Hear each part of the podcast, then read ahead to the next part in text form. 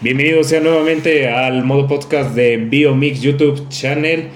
Yo soy Charlie Kuhn, su servidor, conductor. Un saludo para la gente que nos escucha en YouTube, Spotify y nuestra nueva plataforma anfitriona Catsbox, así como todas las demás plataformas donde se emite el podcast. Bienvenidos a esta emisión especial con dos grandes invitados, mis grandes eh, carnales, compas, amigos, Taito Echi Games y Gotse. ¿Cómo están muchachos? Hola, hola. Pues muy bien, muchas gracias de nuevo por invitarnos. Ay, qué bonito se escuchado de carnales, ¿eh? Igual, eh, muy, muchas gracias por invitarnos. Es un gusto. Creo que la última participación ya había pasado bastante tiempo, entonces es un gusto. Sí, ya, ya les tocaba a ustedes este, ahora eh, conducir y están en una emisión. Y algo curioso porque, bueno, siempre que nos siempre que nos encontramos aquí en este espacio es para hablar de fútbol u otros temas como ya se ha ya se ha visto en programas pasados donde en temáticas que manejemos muy bien los tres donde somos unos seis. Pero bueno antes de empezar este cómo andan este les pregunto qué tal estas épocas navideñas en donde estamos qué tal se vive la víspera decembrina el adviento cómo lo sienten Ah, es muy raro.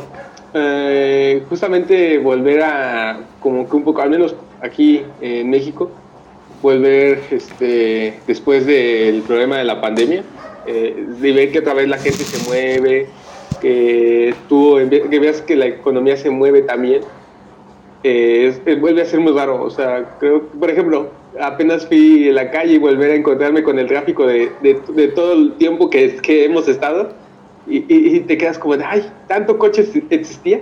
Y no, y luego hasta crees que ves más.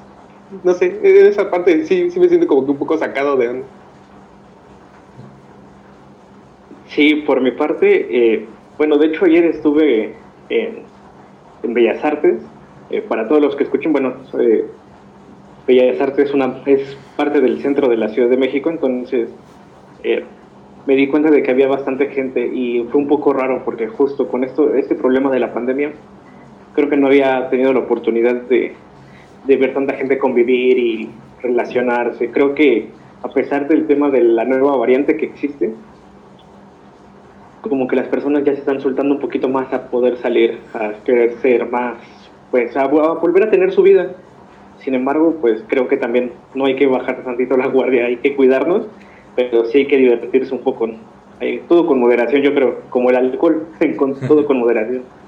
Fíjense que es algo muy curioso, ya que lo mencionan, que este año, pues desde que inició la pandemia, la cuarentena, a este tiempo que estamos hoy en día, pues ya veo una gran diferencia de cómo se ha conllevado la vida aquí en la sociedad mexicana. Bueno, no tan gran diferencia, pero, pero sí se han visto los cambios. Además de que, así a diferencia del 2020, ahora no nos mandaron a un encierro 2.0, a pesar de que el año pasado aún yo veía gente aglomerando los comercios y todas las tiendas para sus compras navideñas, al menos desde antes de que se obligara otra vez a, a una cuarentena.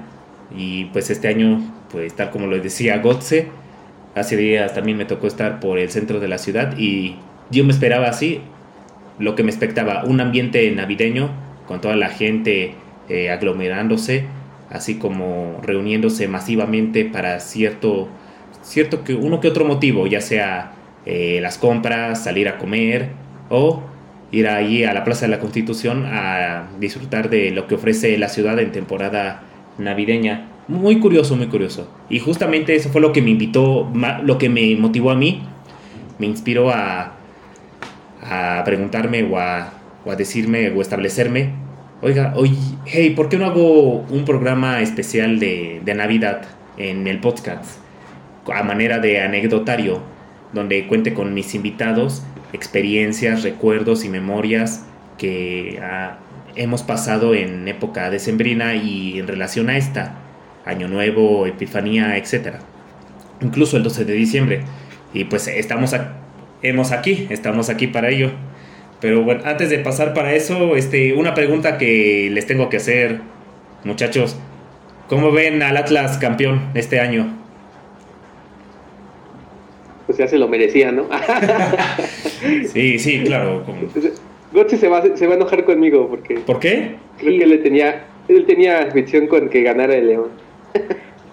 sí, yo creo que merecer es una palabra que no queda.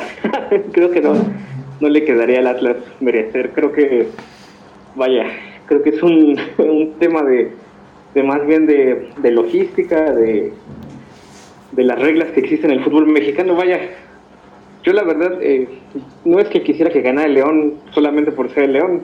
También creo que de cierta manera me dio gusto ver a la gente del Atlas festejando un título después de 70 años, ¿no? O sea, creo que hay personas que nunca la vieron campeón, pero sigo creyendo que en la semifinal Pumas tenía que haber tuvo que haber empatado, tuvo que haber ganado con un penal que no marcaron, pero bueno.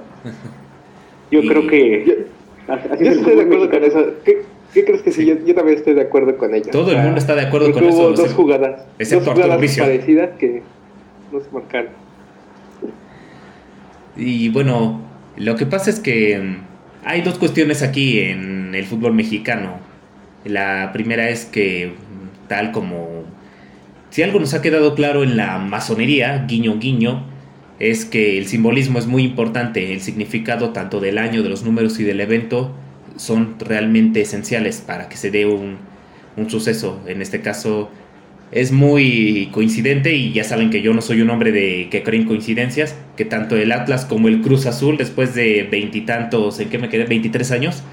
Oigan, yo ya estaba yo, ya estaba ansioso por celebrar las bodas de plata de, de los cementeros que hayan ganado ambos este año. Muy muy coincidente y muy dual si es que no hay alguna causalidad por ahí y lo segundo es que sí el arbitraje, bueno, a estas alturas creo que ya todo el mundo ya debe saber que el fútbol no es real en el sentido de los resultados. Y Taito lo sabe muy bien como árbitro de fútbol. Él es el encargado de supervisar que el performance se lleve a cabo como se está estipulado y, que el resultado se dé el predeterminado, se dé a como de lugar, ¿o no, Taito? No, amigo, sí, ya, ya te la sabes. O sea, cada vez que te hablo de este tema, tú siempre Pero sí, o sea, hay. Yo estoy de acuerdo con vos. Tal vez en el fútbol amateur no suceda ese caso. Tal vez en el fútbol profesional sí.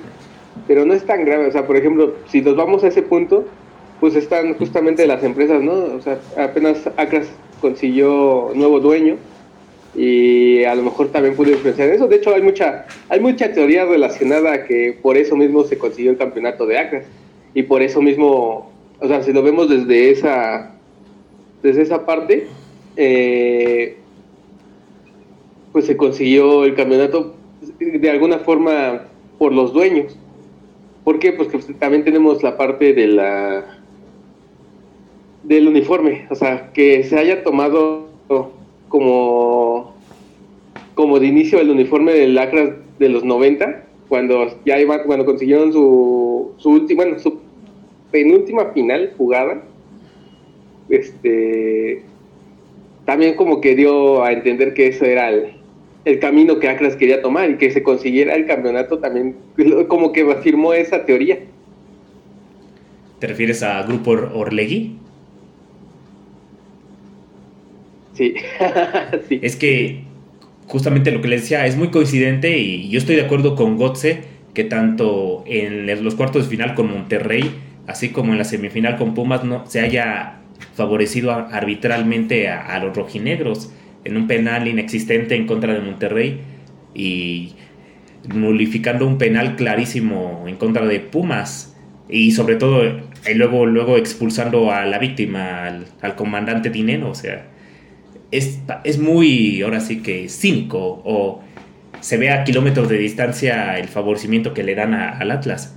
A lo mejor podríamos decir que tal vez debido a que el presidente ya no le ha recortado un buen de presupuesto al fútbol mexicano, a la liga y a los intereses del fútbol, ya no se molestan en invertir en que esto parezca lo más real posible. Ya, ya les da igual si se ve real o no este performance de fútbol mexicano.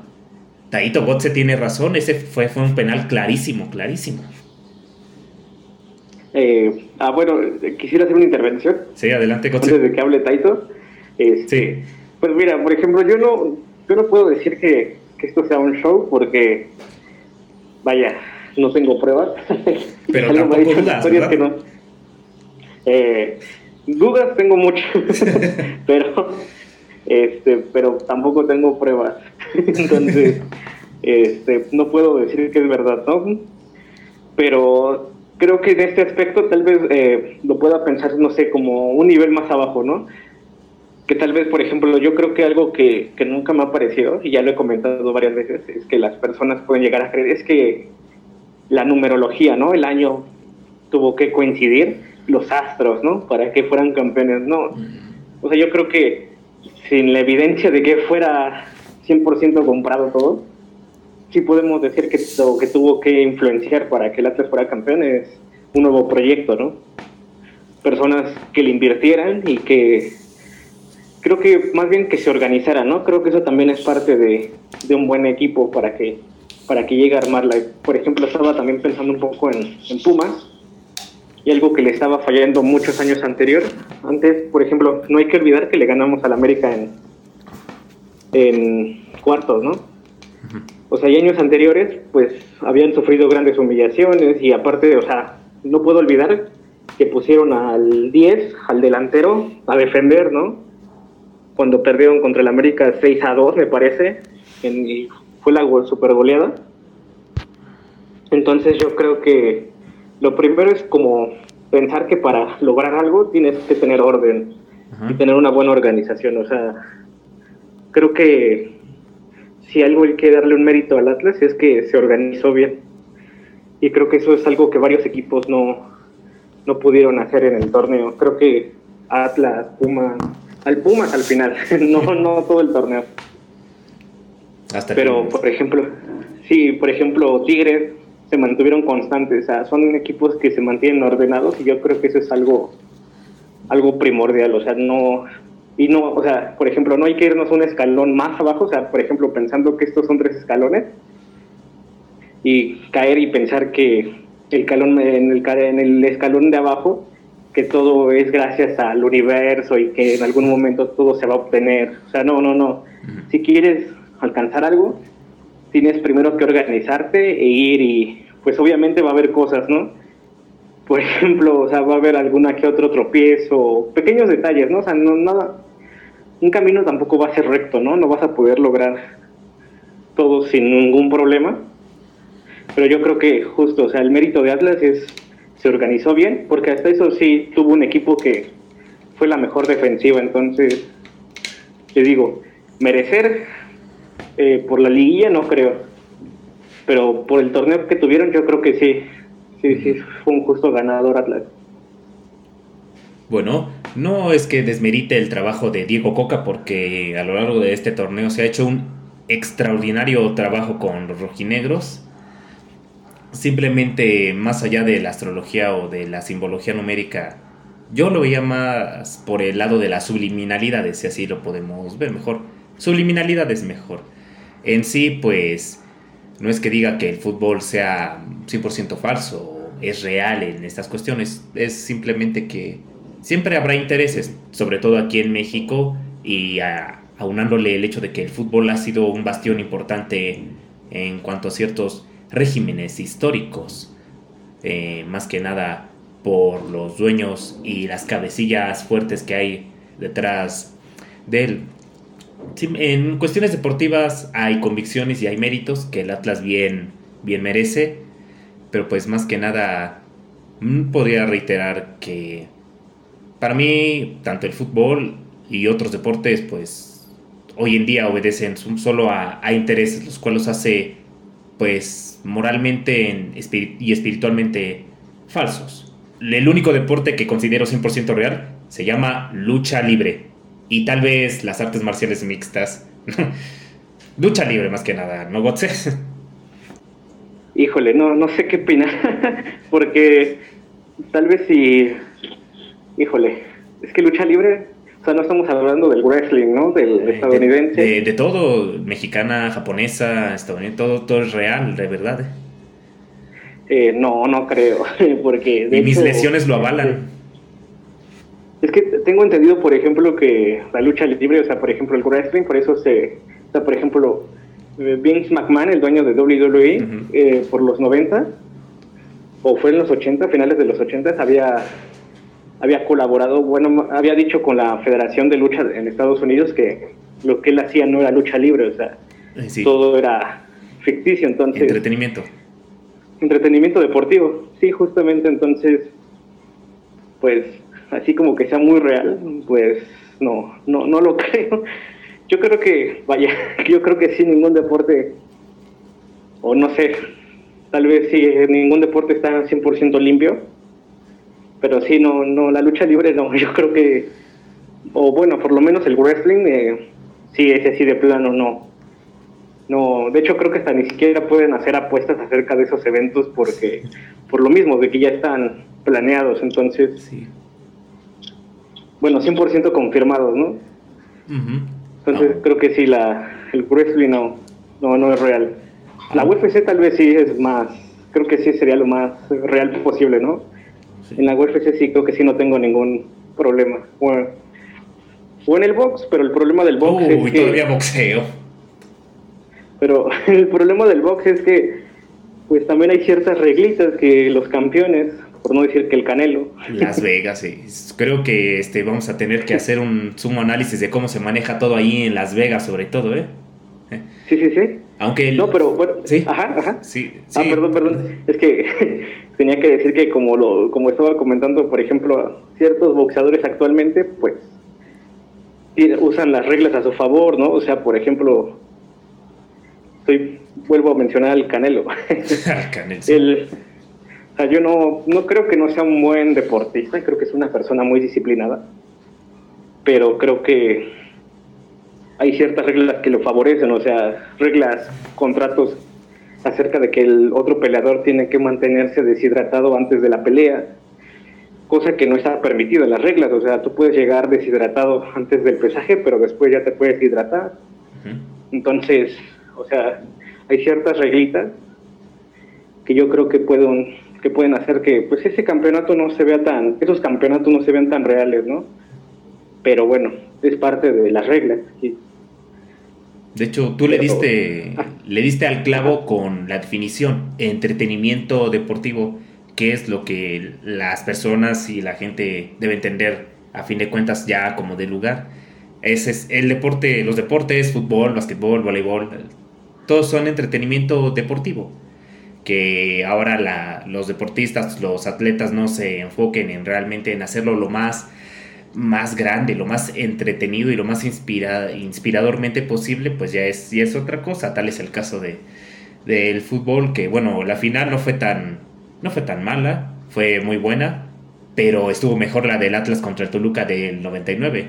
Eso sí fue una de las mejores finales de la historia del fútbol mexicano por el nivel de espectacularidad y entretenimiento y sobre todo motivación que ambos, ambas escuadras presentaban.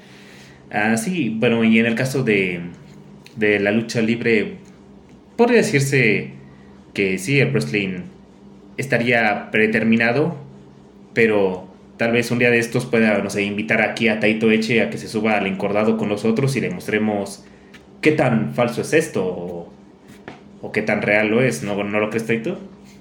Te invitamos a, a ver qué tan falso es el wrestling. Ah, por favor. No, la verdad es que yo he ah, visto. Ya dijiste. conozco. Sí, sí, sí. Adelante, pero mira, te, voy a hablar desde la, de mi perspectiva, ¿no? Sí. Yo conozco a un luchador y. No, de hecho a dos. Eh, una, una luchadora, de hecho. Que, no me acuerdo la verdad ¿cómo se llama? Creo que se llamaba La Gata Negra en su momento. Eh, no, no, llegó a la profesionalidad, ella era más de agencias chiquitas. Igual a la persona que conozco este, se le conoce como princeso. Eh, él, también creo que anda en, él anda haciendo crecer su camino y creo que va dirigiéndose ahorita a las medianas empresas de, de la lucha libre te digo, yo desconozco un poco ese mundo, tú, tú, me, tú me sabrás este, corregir.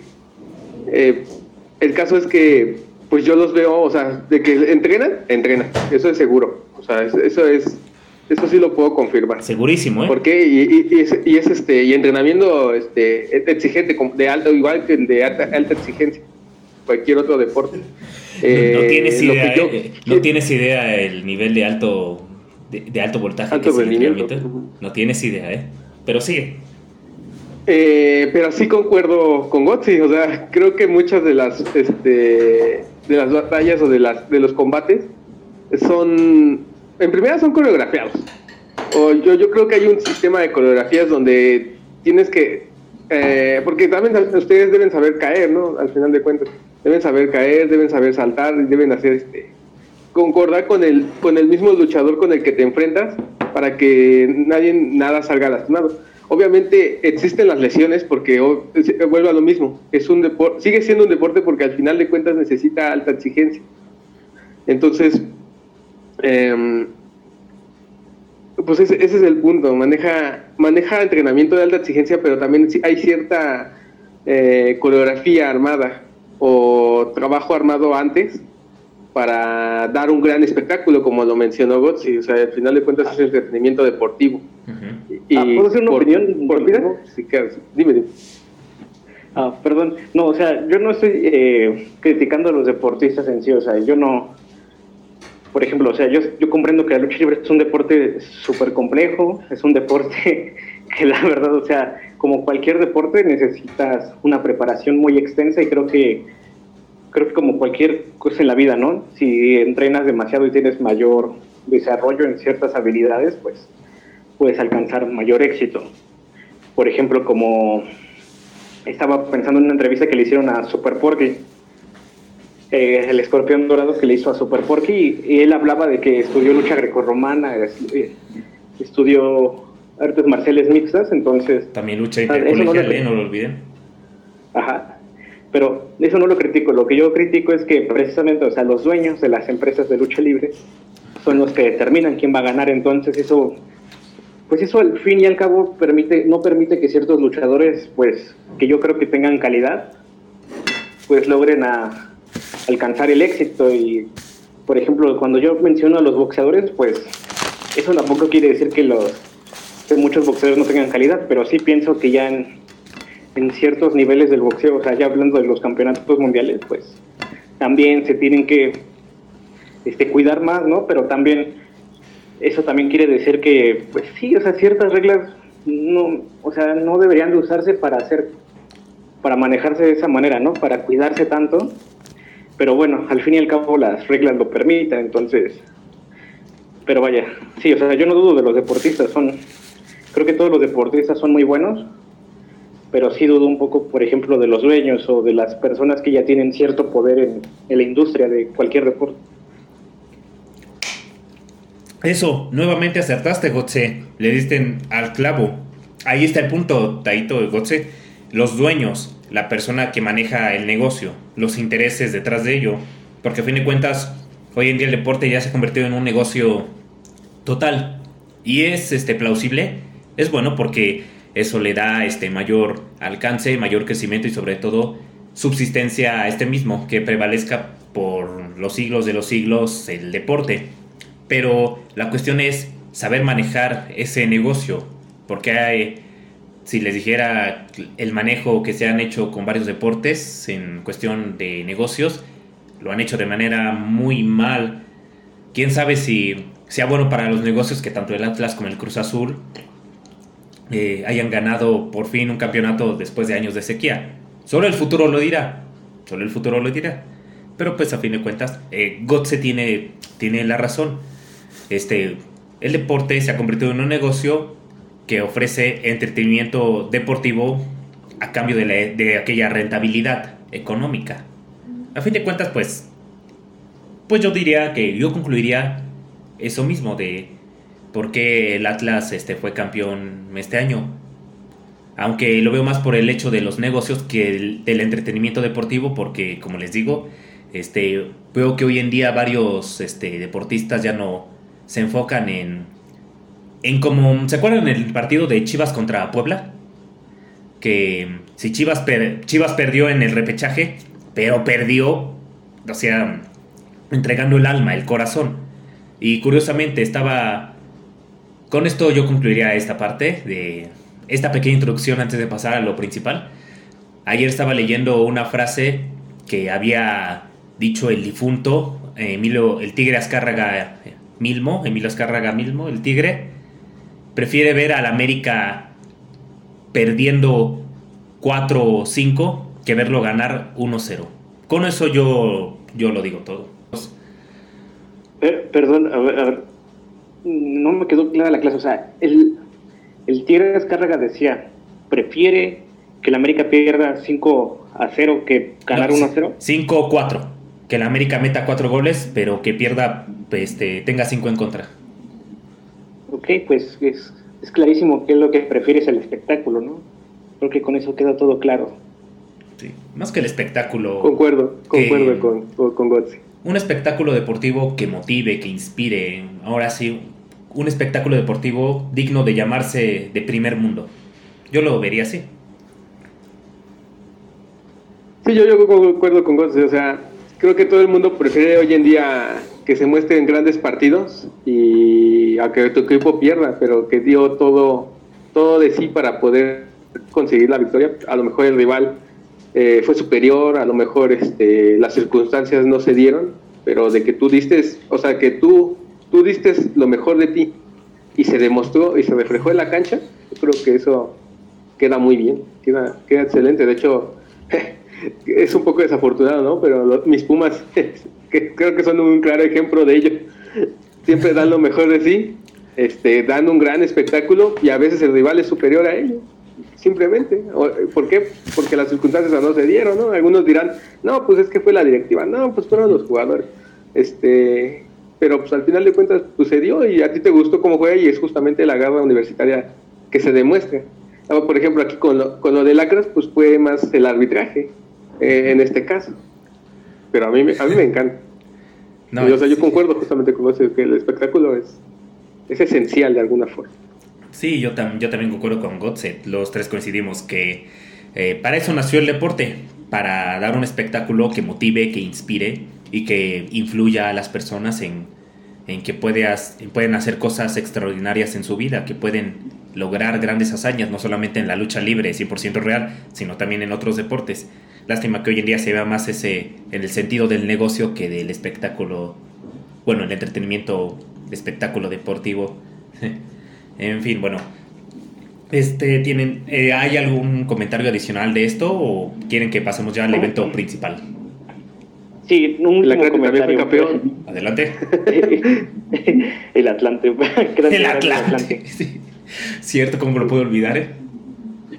Este, bueno, mi comentario es que, bueno, como una persona que tiene este espacio para poder hablar, para poder dar su opinión, creo que justo la idea que siempre vuelvo, que la acabo de mencionar y la vuelvo a repetir, que en este espacio nos demos cuenta de que pues muchas cosas no son lo que parece, ¿no? Tal vez, eh, lo digo por, algunos, por algunas personas que, que me he encontrado que están en una situación un poco complicada y que tal vez se tratan de agarrar de algo, de recuerdos, y por ejemplo, en este caso se agarran de un equipo para para poder salir adelante y tal vez ven que su equipo pierde, creo que les diría que, que no, o sea, que ellos no son ese equipo, que, el, eh, que, el, que el equipo lamentablemente está destinado a, a seguir este, pues intereses de otras personas, pero las personas no, las personas tenemos oportunidad de crecer, de ser nosotros mismos y salir día con día, entonces creo que a todo el auditorio le diría que tomen como crítica ese punto que no tomen algo como algo que es parte de, ustedes como su equipo o, no sé, su país. Lo digo por mi, mi, país, México, que nunca ha ganado un mundial y siempre pierde al pasar la siguiente ronda después de la fase de grupos. Pero no, no, eso no somos nosotros. Creo que lo que verdaderamente nos identifica es nuestro progreso. No, es, no, no, diría progreso, porque no existe un progreso como tal, sino más bien nuestro desarrollo entonces, no se definan por eso, ustedes son más y ustedes son igual que cualquier persona en todo el mundo. Entonces, creo que ese sería mi último, mi último punto. Eso, muy bien dicho, Gotze, es un muy buen punto. Por eso mismo, pues, este, chicos, eh, no lo intenten en el casa. Digo, este, eh, este público, eh, vivan una buena vida y esfuércense por ser siempre la mejor versión de sí. bueno, y ahora pasando a las fiestas navideñas y todo el ambiente, porque todo el mundo anda hablando de, de la Navidad, el árbol, las posadas, la Nochebuena. Técnicamente todo está a la vuelta de la esquina ya, si bien la fecha y la hora. Este, y lo que les preguntaba al principio, cómo lucía eh, el ambiente social previo a esta Navidad del 2021, pues podría decirles, em, ¿tienen algún recuerdo, alguna experiencia, alguna vivencia que les gustaría, les bueno, les, les gustaría compartir eh, de manera pública con respecto a la Navidad? Tengo muchas. yo tengo muchísimas, pero si quieren ustedes empezar, a ver, yo, yo inicio, yo, quiero. ¿Qué nos tienes que decir de respecto a la Navidad de Taito? Mira, pues yo, yo creo, bueno, yo, quiero iniciar, pero la verdad es que no tengo algo muy, muy interesante. La verdad es que yo he sido, creo que, de familia algo tradicional, por lo que pues siempre era reunión familiar o reunión en, en casa de algún pariente y, comer y convivir y, todo. Este, yo lo que puedo rescatar es justamente los días, o sea, creo que lo más interesante de, lo que yo he vivido en Navidad son los días en los que he ido a, trabajar a la pista de hielo de la Ciudad de México, antes Distrito Federal. Eh, está, está eh, bueno, creo que desde, desde el ambiente de adentro es muy, muy interesante, porque ves toda la logística, te mueves justo con las personas este, que están ahí, los políticos, los sientes como que un poquito más cerca. Ahora que me acuerdo justamente, e, el día que se inauguró una de las pistas, estaba este y el jefe de gobierno, Miguel Ángel Mancera. Miguel Ángel Mancera, sí, de ese, este, de ese entonces. De ese entonces. Entonces, a nosotros, a todos los grupos de chavos, ah, porque lo manejaba el Injuve o lo maneja el IQV, no sé, hoy en día no, desconozco si aún lo, lo tenga, eh, pero nos ocupaban a los jóvenes para ir a, pues según a trabajar, pero era más bien como un tipo beca, eh, tipo becarios. El caso es que íbamos, este, el día de la inauguración vamos todos, nos citan desde las 5 para darnos nuestro uniforme, llegamos a las 7 al Zócalo para ver a Mancera, y el señor solo llegó, eh, dijo como un discurso de cinco minutos, apretó un botón y se fue. y, nosotros nos quedamos como de, ¿qué? Para esto, pues para esto nos citaron como tres horas de, de nuestra pobre existencia. Ay, Dios mío. No, no, no. Entonces a mí me da mucha risa porque nada más llegó, hizo acto de presencia y se fue.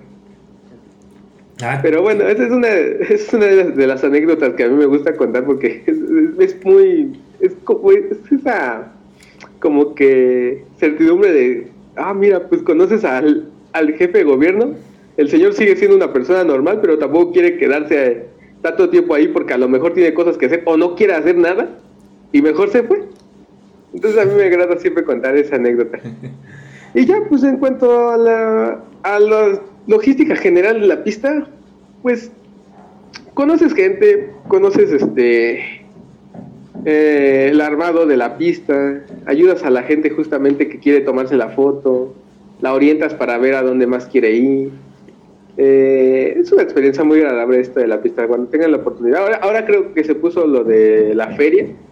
Eh, me, me agrada porque de alguna forma te hace pensar que vuelves a tus este a los inicios, ¿no? De cuando ibas a ferias este, de las parroquiales y, se siente así, ¿no? Como que la misma catedral se, se hizo de su propia feria y, ahora como tiene pues, el zócalo, pues ahora la puso ahí.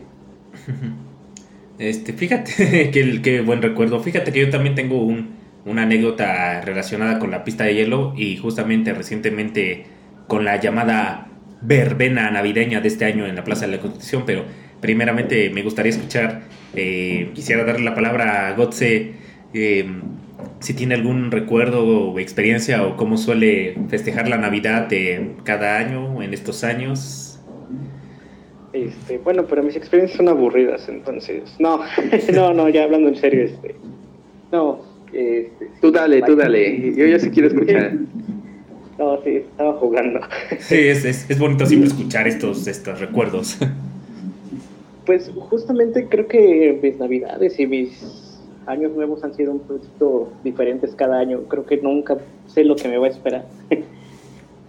Eso es algo, algo bueno, de cierta manera, ¿no? Porque no se vuelve monótono. Pero justo creo que he tenido todo tipo de, de navidades. Creo que he tenido un poco de navidades trágicas. Eh, por ejemplo, ahora por la pandemia sufrí la pérdida de un familiar, justo un 24 de diciembre, entonces es complicado.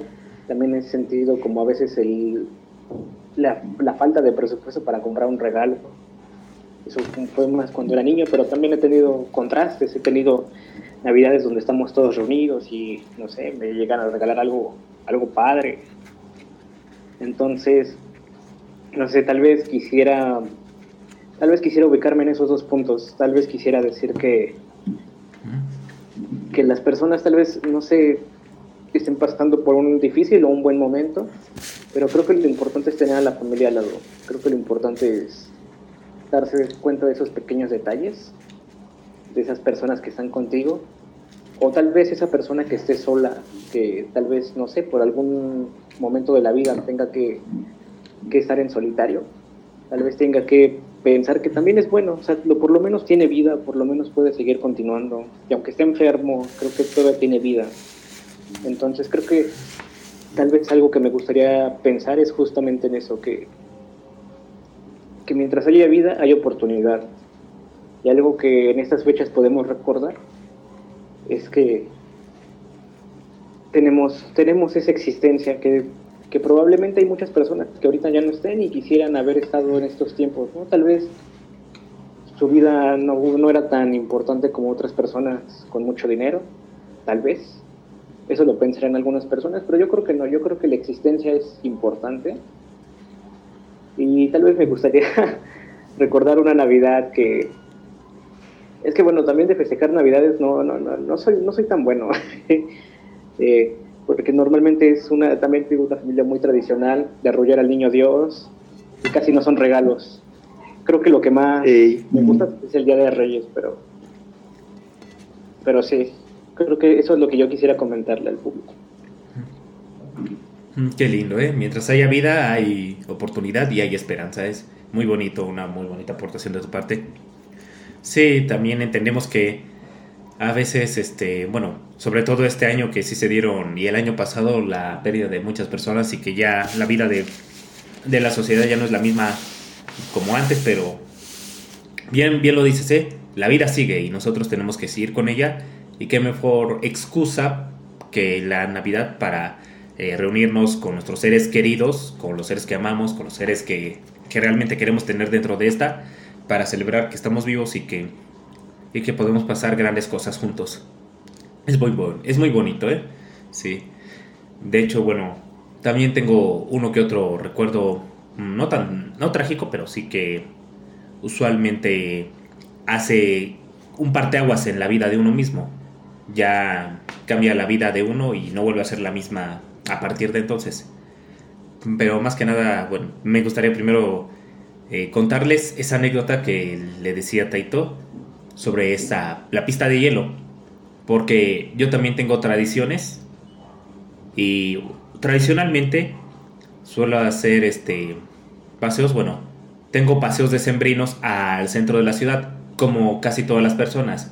No, ya ven que todos coincidimos en que el centro de la ciudad es la zona más comercial de todas, donde encuentras de todo, absolutamente de todo.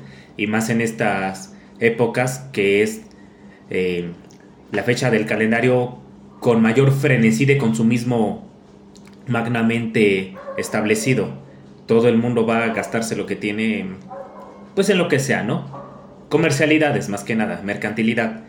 Y en mi, en mi parte no soy la excepción, pero no soy tan así de, de, gastar, de gastármelo todo en cualquier cosa que vea, no, sino un paseo espiritual, yo lo diría así, que suelo hacer eh, con mi cónyuge y y cada año este, antes de Navidad solemos ir a, allí al centro histórico o alguna que otra este, eh, parada turística o establecimiento histórico importante que se tenga que visitar durante pues esa, ese paseo, esa turisteada.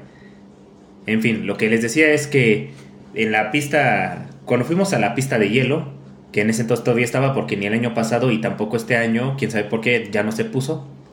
Pero cuando se ponía la fantasía Berlán allí en el zócalo de la ciudad, este, obviamente la mayor atracción de todas era la pista de hielo y se hacía una demanda enorme de la noche a la mañana para pues patinar en ella.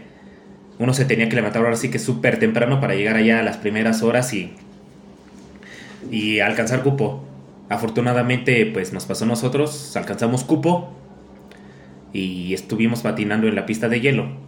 Yo lo hacía excelentemente, digo, no es por presumir, más bien no solo quería quisiera compartir que soy un excelente patinador y pues ahí me ven, ahí me la pasé la, hora límite que tenía derecho el ciudadano a estar ahí paseando y pues me sentía tan inspirado, tan motivado que quería sacar mi teléfono y hacer unas tomas de video y unas fotografías.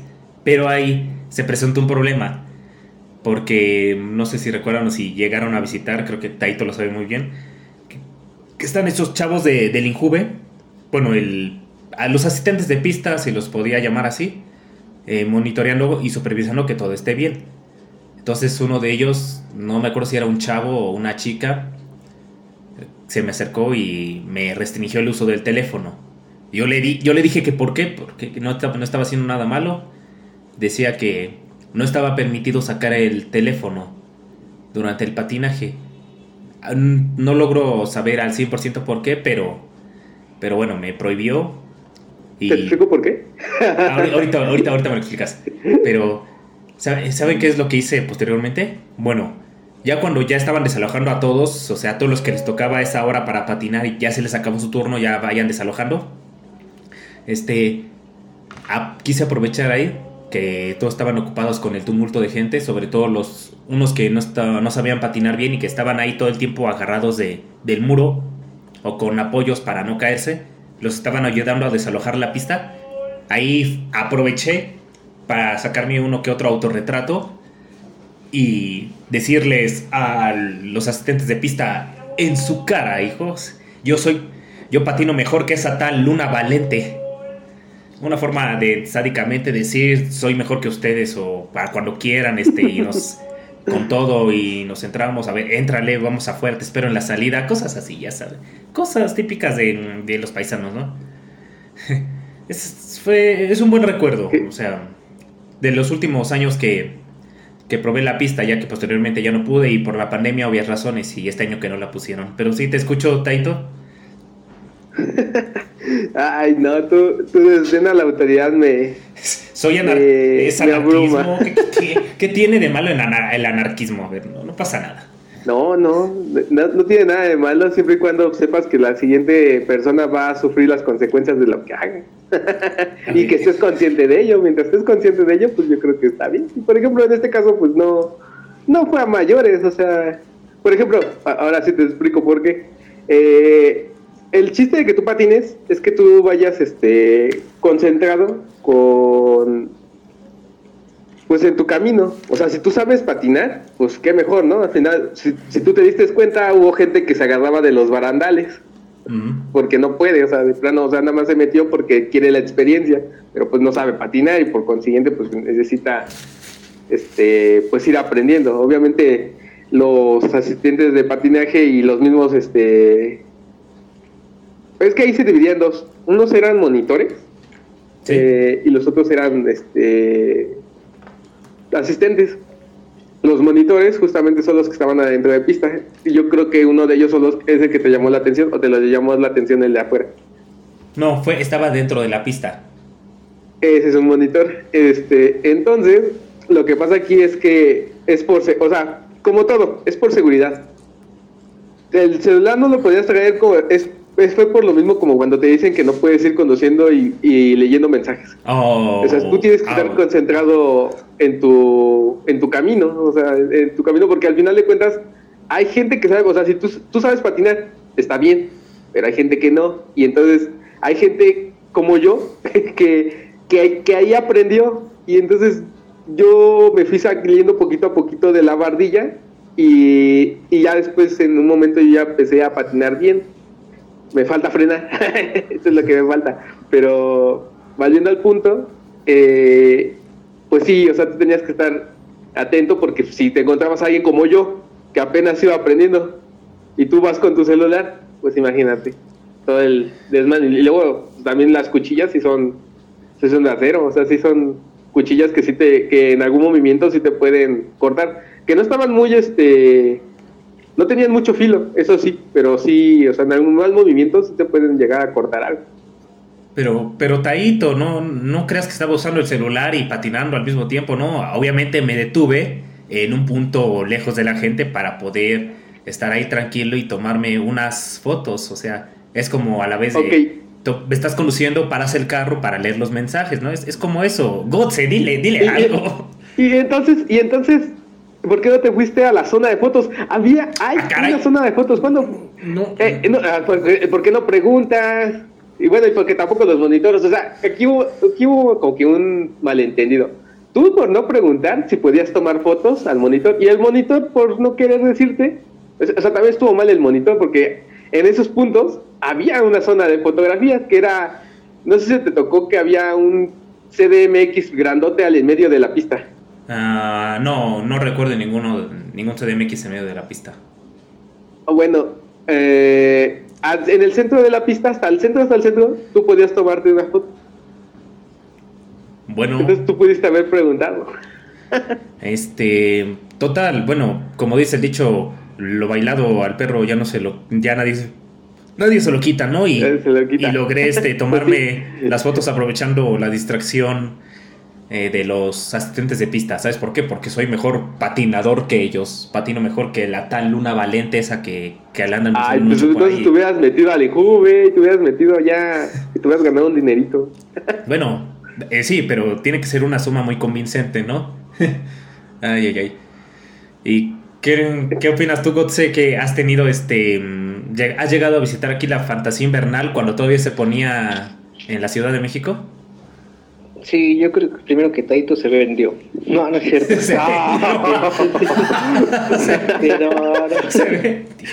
no, no, es cierto. Es, es, que sí suena un poco extraño, ¿no? O sea, tiene sentido cómo lo explicas, pero ya a la hora de la práctica, pues creo que este vato o chica como que se sintió con poder, ¿no? De así como de, ah, porque también, o sea, yo he sido a la, la, la pista. Sí, seguro, ¿eh? Sí, seguro por ejemplo, uno de mis primos que se, acuerdan de esos como, que eran como animalitos para patinar de plástico. Sí, las poquitas se llaman. Sí, se los llaman para apoyarte en, la pista, sí. No se las prestaban a, a los niños, o sea, tenía un primo como de unos seis años. estaba pequeño, todavía tenía el tamaño para agarrar una poquita y justo, o sea, le preguntaron, ¿cuántos años tiene, no? Y nosotros así como de, pues, ¿qué te importa, no? Porque, o sea, no ves el tamaño, no ves el tamaño, ¿no?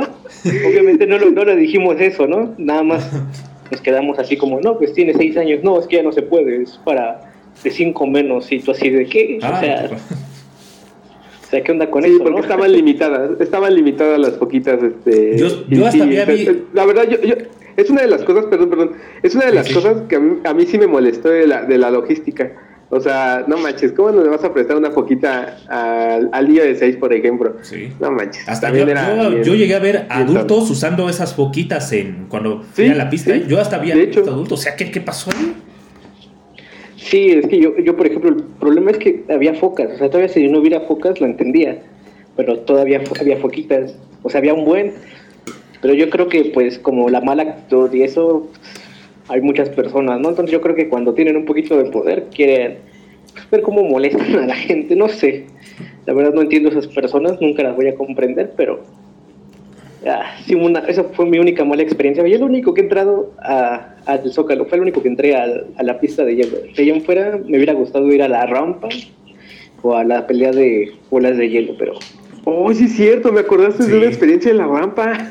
A ver, este, cuéntanos. Eh, vas a contarnos de la vez que te sentiste empoderado si por trabajar en el Injuve. Si quieres termina tú y ya ahorita te cuento lo de la rampa. Eh, no, no, no, tú sigue contando, ya, ya acabé, ya es todo. Sigue, sigue, cuéntanos perdón, cuando te sentiste empoderado por trabajar en el Injuve, como lo, como lo dice Gotze, a nada más dale un poquito de poder y se marea con este. Ah, bueno, sí, sí me mareo. Ah, dame más poder. A ver, este, ¿qué pasó en la power. ¿Qué pasó en la, en la ¿Qué pasó en la rapita? Ah, bueno, lo que pasa es que en una de estas, este, al día siguiente, el 25 de diciembre, eh, era un día lluvioso, o sea, creo que no, no, fue tan lluvioso, pero fue chispeante, o sea, sí chispeó. Y el caso es que la rampa, pues obviamente terminó afectada porque pues, como te deslizas, pues el mismo hielo también se va, este, se va mermando. Entonces, fueron combinación de factores. Llovió y la persona creo que no, o sea, no tenía la altura necesaria o el peso necesario. No me acuerdo ahí, la verdad. Pero, perdonen si se escucha una moto. la colonia está muy ruidosa. Este, el caso es que pues, salió volando, la persona salió volando. O sea, hay una zona de seguridad donde a nosotros los monitores o los asistentes de monitor atrapamos a la persona, o sea, la, tratamos de frenar para que ya se baje, porque usas donas. Eh, el caso es que esta persona, te digo, no sé si por el peso o por la altura, esta persona se desliza y se sale de la zona de seguridad y llegó a la zona de ¿Cómo sabes esto? Con la que dejamos en la zona de rejas y se estrelló ahí, se rompió el brazo. Sí me, sí me acordé y tuvo que llegar este protección civil, pero ya ves que cuando te subes, bueno, no sé si les tocó a ustedes, pero cuando, cuando pides tu boleto para tanto para patinaje como a la rampa, te dan un boleto y ese boleto lo tienes que firmar de que haces este bajo tu que tú estás consciente que tú no puedes este demandar a la a la Ciudad de México por daños porque tú estás consciente de los riesgos que puede haber en la actividad. Que es que este ay cómo sabes tú tu bajo responsabilidad deslindamiento Ajá, el deslinde de de consecuencias ¿no? algo así se llama. Este y el caso es que pues sí nada más llegaron Protección Civil y Cruz Roja a ayudarlo, ¿no? Pero de ahí en fuera no, no, no salió más. Pero sí, sí, me acordé ahorita que mencionó las rampas, me acordé de, de esa anécdota y cerraron las rampas. O sea, ya para, cuando salió, ese fueron a las, ¿qué fue? A las 11 de la mañana eso, y ya la rampa se cerró hasta las 5 de la tarde, por eso, por esa, por ese percance. Oye, Taito, ¿y en qué año, sabes en qué año fue? La verdad no me acuerdo, creo que era del 2018, creo. Porque sería lo, sería, sonaría lógico que por, por tales motivos ya esta Claudia Sheinbaum ya no haya puesto la fantasía invernal en la ciudad y haya puesto algo poco más seguro en esta como la verbena navideña. A eso confirmaría, confirmaría mis sospechas, que por un accidente no tan grave, pero sí un accidente haya quitado pues esas atracciones. No, ¿sabes qué creo que pasó? esto, esto ya es como que algo muy adentro y, teoría mía. Cuenta, cuenta, eh, Yo, yo creo, es que con los que estábamos trabajando era una empresa llamada Becar. Eh, Becar eh, tenía ciertas logísticas, o sea, tenía su propio grupo de trabajo eh, y ponían el escenario, ponían este, la pista y ponían así cositas por el estilo. para el 2019, si si no recuerdo mal, si mal no recuerdo, ¿cómo se pronuncia Ya no me acuerdo, digo, ¿Cómo se pronuncia? ¿Qué pasó? Eh, la frase si no mal recuerdo. Si, si mal no, recuerdo. sí. Eh, eh, es, que, es que tenemos una profesora que decía que se dice si no recuerdo mal. Ándale, si no recuerdo mal. Este. Resulta que en 2019 se cambió la pista por la pista ecológica y esta era de ah, plástico. Sí, Era de un plástico que, que nada más se tallaba un poquito o se, o se usaba una cera que tenían ellos especial y, y ya, o sea, se supone que ya quitabas todo lo que era el piso congelado y, por eso ya no ocupaba tanta energía. Eh, lo que pasa es que hubo como que un, un hincapié. O sea, Becar con Injuve y con el gobierno de la Ciudad de México, hasta donde yo tengo entendido, nunca se llevaron bien. Hubo siempre como que una discrepancia entre ideas y, logística. Entre Becar quería hacer algo, pero la Ciudad de México quería hacer otra cosa. Y entonces, después de eso, optaron por la pista ecológica y creo que solo Becar se dedicó a la, a la logística de asientos, o sea, del árbol gigante y de, y de la, ¿cómo se llama? El auditorio donde se cantaban los villancicos se presentaban este, artistas. eh, y creo que fue por eso, o sea, yo creo que para el 2020 pues obviamente no se hizo nada. Eh, y para este año yo creo que cambiaron de proveedor. Yo creo que cambiaron de proveedor y este y por eso mismo no hicieron ahora no esta pista, más bien yo creo que fue más una discrepancia de idea o de o de acuerdos, más bien, más bien de acuerdos y pues yo creo que salió así de la nada, ¿no? vamos a hacer ahora el carrusel porque qué, qué intenso va a ser ponerla, ¿no? Porque si tú dijeras, bueno, es que lo hicieron por la pandemia, pues no, la verdad es que la misma feria generó, este, o esta verbena, este, generó igual aglomeraciones, entonces, pues yo, yo lo veo más por ese, por ese estado. Aparte, siento que le salía más barato colocar eh, logística de feria que otra pista. Entonces, ya ves, gobierno austero. pues como debe ser, ¿no? No, fíjate que sí, igual. la aglomeración creo que a estas alturas ya no importa. Pongas lo que pongas, la gente se va a reunir porque es Navidad.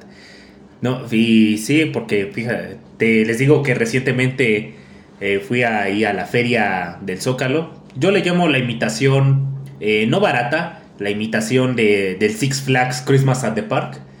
Y cierra a las 9 de la noche. Pero desde las 6 ya no hay cupo.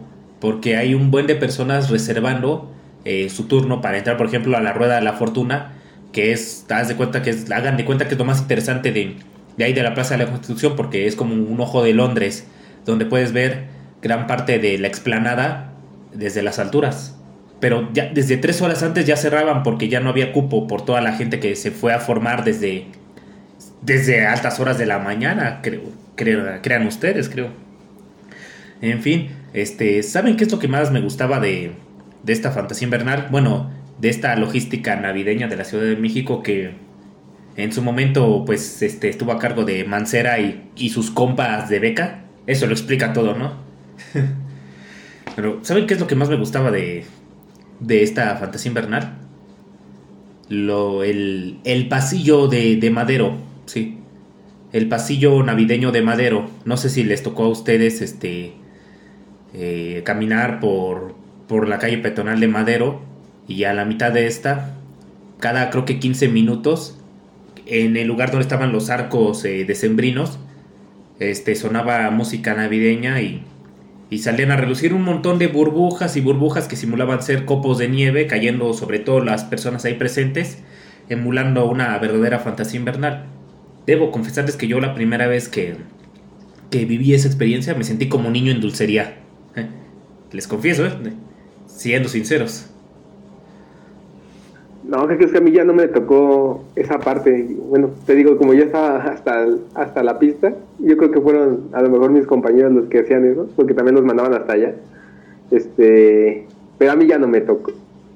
yo, yo, siempre que pasaba por Madero yo lo veía igual, o sea, sí estaban los arcos, pero no, yo no veía ninguna diferencia, sinceramente. Bueno, creo que ya en tiempos eh, posterior ya no hizo tanto por el presupuesto y lo que gasté, lo que uno gastaba en jabón y, electricidad y todo eso, ¿no? Este, bueno, ¿hay alguna otra anécdota o recuerdo navideño que compartir que les gustaría eh, expresar? ¿Vivencia, experiencia? Me siento como profesor, como, como en clase en línea, donde dicen dudas. No, no, no, Presente. Sí, adelante. digo, ¿cuál, adelante? No, lo que pasa es que lamentamos que el, programa por ahora haya sido un poco corto, pero pues había, hay cosas que, realizar y pues uno tiene que estar. Por ello, este, Pero ah, bueno, solamente una cosa. Sí, sí, Coche, adelante. No caigan en las redes del capitalismo de Injuve, por ah, favor. Exacto, lo que les pasa. Claro que sí. ¡Hora! Claro que sí, ¿eh? Muy bien dicho, ¿eh? Bien dicho, Botse. El capitalismo no funciona. Exactamente. Si no vea lo que le hicieron a pobre Taito. Sí. De hecho. ¿Qué dijiste, ¿qué dijiste de mí, Chairo? Ah. ah. Oh, no te, oye, no te pases de lanza, como que Chairo. No, no te pases. ¿Qué, pues... Perdóname, el Injuve me hizo daño. No, no, no, es, no es el Injuve, sino desde que eres árbitro de fútbol y eres la persona más importante en la cancha de fútbol. Sí, eso es ser panista en secreto.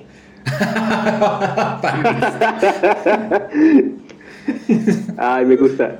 Está bien, ya me voy a, mi área fifi. No, no, no, no, no, no, no, no te estamos diciendo fifi. Fifi ni siquiera existe la palabra. La palabra es facho. Lo que queremos decir es que entre más grande eres, más humilde tienes que ser. No lo olvides, ¿eh? Está bien, lo tengo en mi corazón. Eh, así, así nos gusta. Entonces, bueno, este, ¿tienen alguna que otra, este, un recuerdo navideño para compartir? o alguna otra vivencia este, que, expresar, que platicar?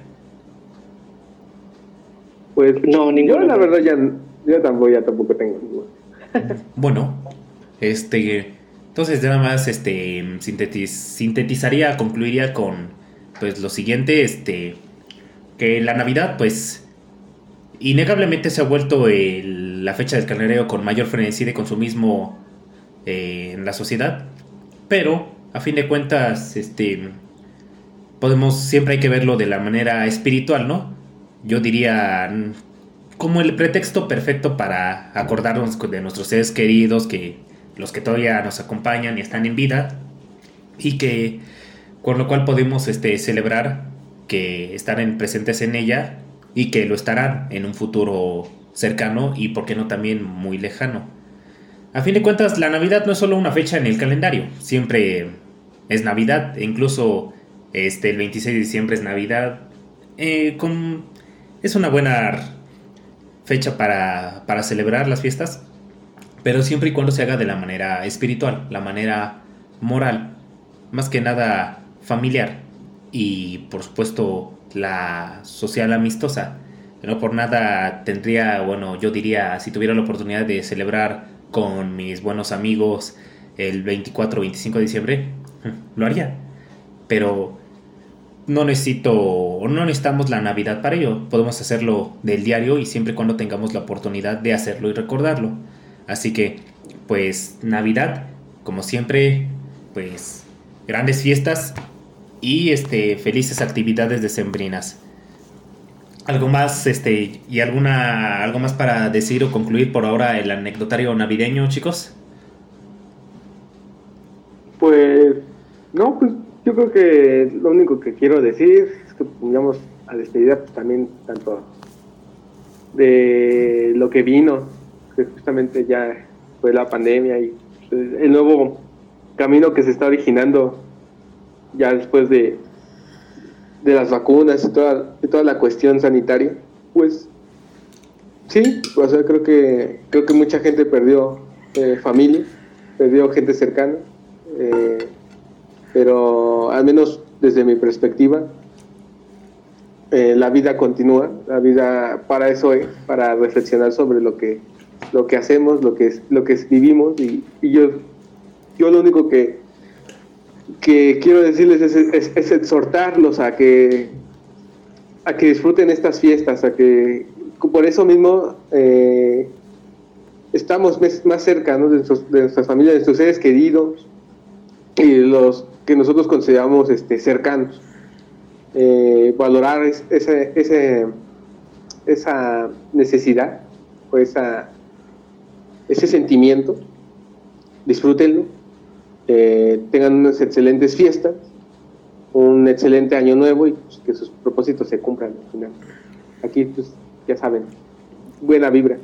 gracias, gracias, Taito. Sí, siempre buena vibra para lo alto. Gotze, este, ¿hay algo más que decir?